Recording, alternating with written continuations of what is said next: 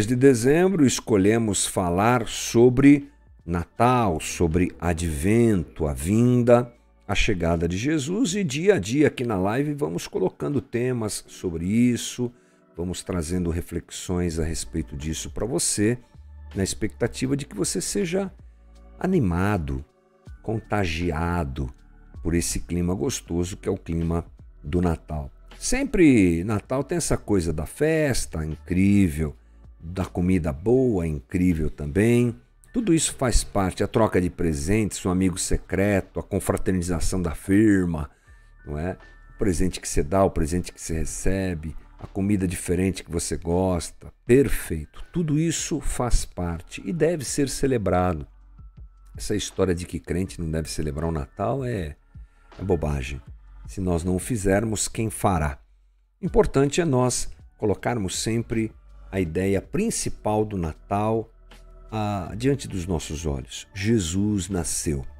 Quem? Nosso Salvador, nosso Redentor, aquele que nos reconciliou com Deus. Então, essa é a motivação maior, esse é o motivo maior, essa é a celebração maior. Tudo gira em torno disso. Toda amizade, toda troca de presentes, toda festa, toda decoração deve nos fazer lembrar: uau, Jesus nasceu. Vamos falar um pouquinho hoje sobre uma coisa interessante a respeito do Natal e quero ler com você. Deixa eu me posicionar adequadamente para começar a nossa conversa. É, lá em Mateus, capítulo 2, versículo 10 e 11, que diz assim: Quando tornaram a ver a estrela, encheram-se de júbilo. Ao entrarem na casa, viram um menino com Maria, sua mãe, e prostrando-se o adoraram. Então abriram seus tesouros e lhe deram presentes: ouro, incenso e mirra. Você já deve ter lido esse trecho, ou em qualquer encenação do Natal, presépio, eu participei de tantas encenações do Natal quando era menino. Eu lembro que na igreja batista de onde nós éramos, onde nós congregávamos, uma certa vez pegaram uma escada, aquelas de duas uh, bases assim, e na frente da escada que tinha esse formato, fizeram uma, um esquema de árvore de Natal e era grande, até quase o teto da igreja. Aliás, a, a escada era usada para isso, para trocar as lâmpadas lá da Igreja Batista. Usaram a escada e fizeram uma árvore. E lá em cima tinha. E aliás, a árvore era assim: as crianças ficavam é, penduradas na escada, que ficava por trás desse, dessa montagem, cada uma com a sua carinha. E lá em cima, eu era bem pequeno, me colocaram lá para ser o. quase que a bolinha, a última bolinha, isso aí, do Natal na árvore lá da, celebração da, da igreja. Enfim, já participei de muito, muitas vezes disso, já fiz presépio, já cantei em coral. Olha, sou rodado nessa história de celebração de Natal. Depois você podia comentar aí se você também já participou de coisas do tipo, né? Mas enfim, sempre a figura dos magos do Oriente entregando presentes a Jesus está nesse nesse meio, né? Óbvio. Sempre aparece lá os magos com umas caixinhas douradinhas, bonitinhas, entregando os presentes para Jesus. O que é que você pensa sobre isso? Você já pensou sobre isso? Eu já pensei, porque pastor pensa sobre essas coisas, né? Todo Natal a gente tem que falar sobre o Natal, coisa boa, gostosa de se fazer. Eu já achei que esses presentes, aliás, acho que é uma coisa boa para se pensar, para quem eram os presentes? Para quem eles entregaram os presentes? E a gente enxerga no texto bíblico claramente que o, o alvo daqueles presentes era Jesus. Eu não grifei aí para vocês, mas nas minhas anotações aqui eu grifei para não esquecer disso. Diz o texto que nós lemos: prostrando-se, o adoraram, ou adoraram, e então abriram os seus tesouros e lhe deram presentes. Os presentes foram entregues para Jesus. Na minha uh, meus momentos anteriores, eu já pensei que os presentes tivessem sido dados para a família, para sustentarem a família. Ok, provavelmente isso aconteceu. Provavelmente aquele material foi uh, disposto à própria necessidade da família, que era uma família com recursos limitados, como todos nós sabemos. Mas o alvo dos magos do Oriente era Jesus. E eles entregaram aqueles presentes para Jesus como forma da adoração, como forma da prestação de culto a Jesus. Não é interessante a gente pensar sobre o fato de presentes serem entregues como instrumento de adoração?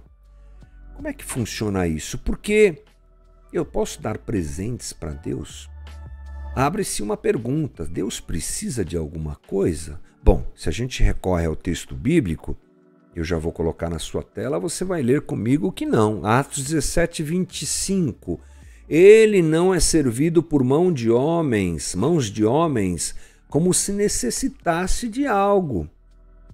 Porque ele mesmo dá a todos a vida, o fôlego e as demais coisas. Como me ensinou um amigo há muitos anos atrás, Deus não passa vontade, né, gente?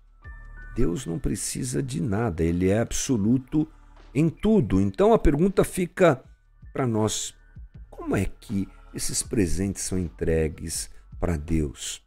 Como é que isso funciona? Como é que a entrega de um presente ou de alguns presentes, no caso dos magos, pode fazer parte de uma adoração? não é o material tentando chegar no intangível, no imaterial. Como é que funciona isso? Adoração não é uma coisa assim que a gente faz vivendo a vida e aí a gente pega um presente e entrega para Jesus. Como é que funciona isso? Bom, vamos lembrar algumas coisas. Primeiro, os presentes dos magos não são oferecidos como assistência ou como instrumento para satisfazer as necessidades de Jesus. Como eu disse, esse pensamento é equivocado. Eu já pensei assim, mas não, não é essa a ideia.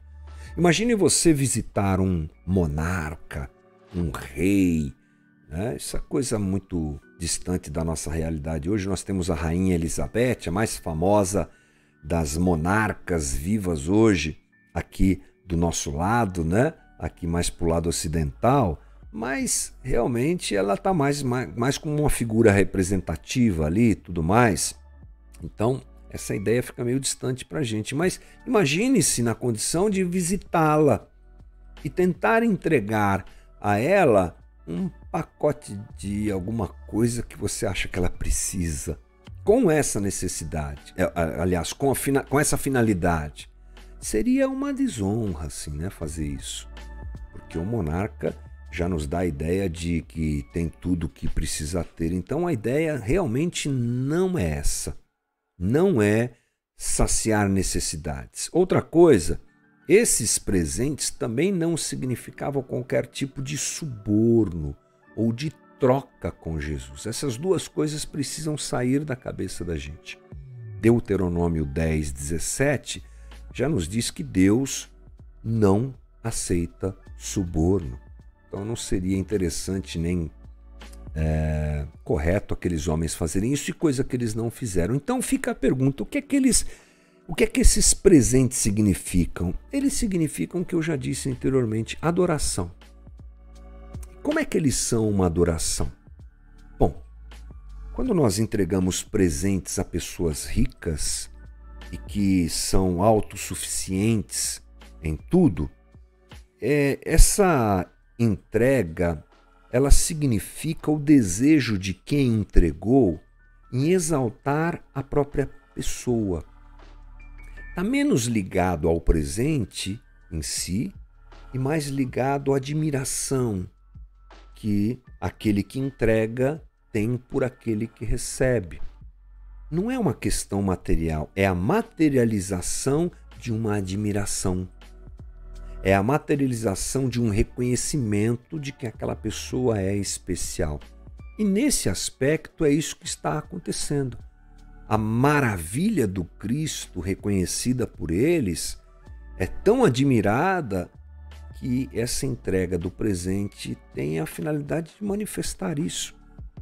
Veja só, em, algumas, em algum certo aspecto, uh, nós temos algumas práticas que fazemos na nossa vida cristã, na nossa disciplina cristã, que mostram bem como é que isso funciona. Vamos lembrar, por exemplo, do jejum.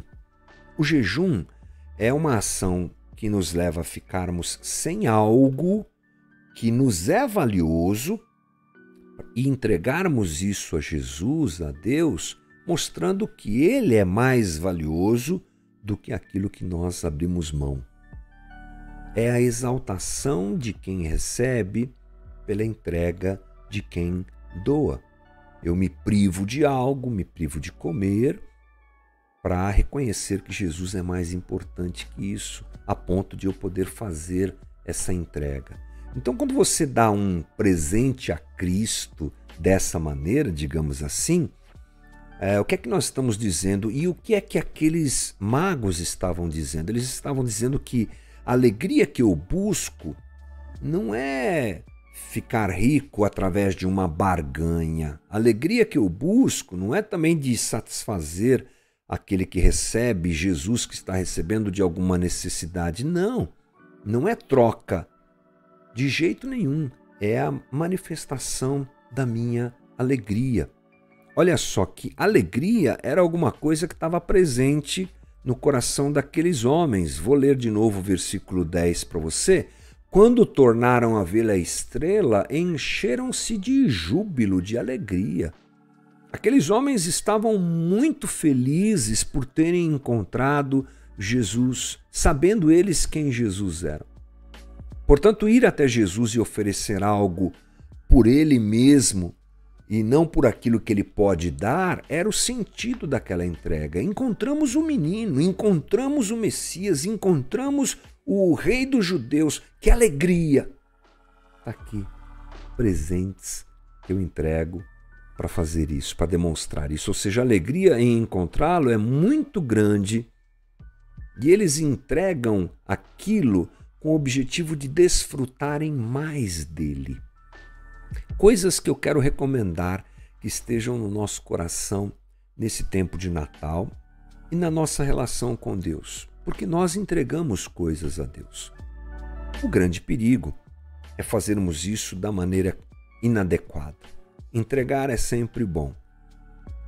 Entregar a Deus alguma coisa, seja lá o que for, é sempre bom, mas é bom que o nosso coração esteja adequado para não fazermos as coisas certas por motivações erradas. Então, a primeira delas é essa que eu acabei de dizer. A alegria em encontrá-lo é muito grande e oferecer algo que eu faço é com o objetivo de desfrutar de Deus, de desfrutar de Jesus e não de trocar e não de fazer barganha é o reconhecimento de quem ele é e a abertura dessa relação de quem se entrega reconhecendo quem ele é. A segunda coisa, ou outra coisa que acho interessante, é ao dar aquilo que ele não precisa e que eu poderia desfrutar, estou dizendo de maneira sincera quem é o meu tesouro. Meu tesouro é ele, não as coisas que eu tenho para oferecer. O meu maior tesouro é Ele. Alguns estudiosos dizem que esse presente, ou esses presentes, ouro, incenso e mirra, eram de valor, eram coisas caras, um valor financeiro é, expressivo, mas eles estavam diante de Jesus. O que, que é mais precioso que Jesus? Quem é mais precioso que Jesus para nós? Ele é o bem supremo que nós temos, então nós entregamos qualquer coisa e fazemos isso tranquilamente. Acho que esse é o significado de adorar a Deus com presentes, ouro, incenso e mirra. É isso que a gente aprende nessa nesse momento da história em que os magos do Oriente encontram Jesus e fazem essa oferta a Ele, esse, essa entrega de presentes a Ele, ainda melhor dizendo. Que Deus desperte em nós, então, gente, um desejo pelo próprio Cristo. Não por aquilo que Ele pode nos dar, mas pela Sua pessoa, por quem Ele é. e que nós possamos dizer sim em nosso coração: Senhor Jesus, tu és o Messias, o Rei de Israel. Todas as nações virão e se prostrarão diante do Senhor, então eu estou aqui fazendo isso também, como um gentil, como um estrangeiro que reconhece em ti o tesouro maior. Está aqui minha vida, está aqui os meus bens, está aqui o meu tempo, está aqui o meu talento, está aqui tudo que tenho. Eu entrego ao Senhor. Seja qual for a oposição, nós falamos um pouco sobre isso ontem, que a gente enfrente isso e alegremente entreguemos a Jesus os nossos dons, os nossos talentos, nossa vida, os nossos bens, porque Ele é o nosso tesouro maior. Acho que essa é uma ótima lição para nós pensarmos nessa época do Natal, já que trocar presentes é uma coisa tão genuína e legal para se fazer nessa época, ok, que nós entreguemos a Jesus por quem Ele é, para termos mais proximidade com Ele, para deixarmos claro para nós mesmos e para aqueles que nos cercam que Ele é o nosso tesouro maior. Esse foi o nosso novamente especial de Natal Advento e que Deus nos abençoe. Vamos lá!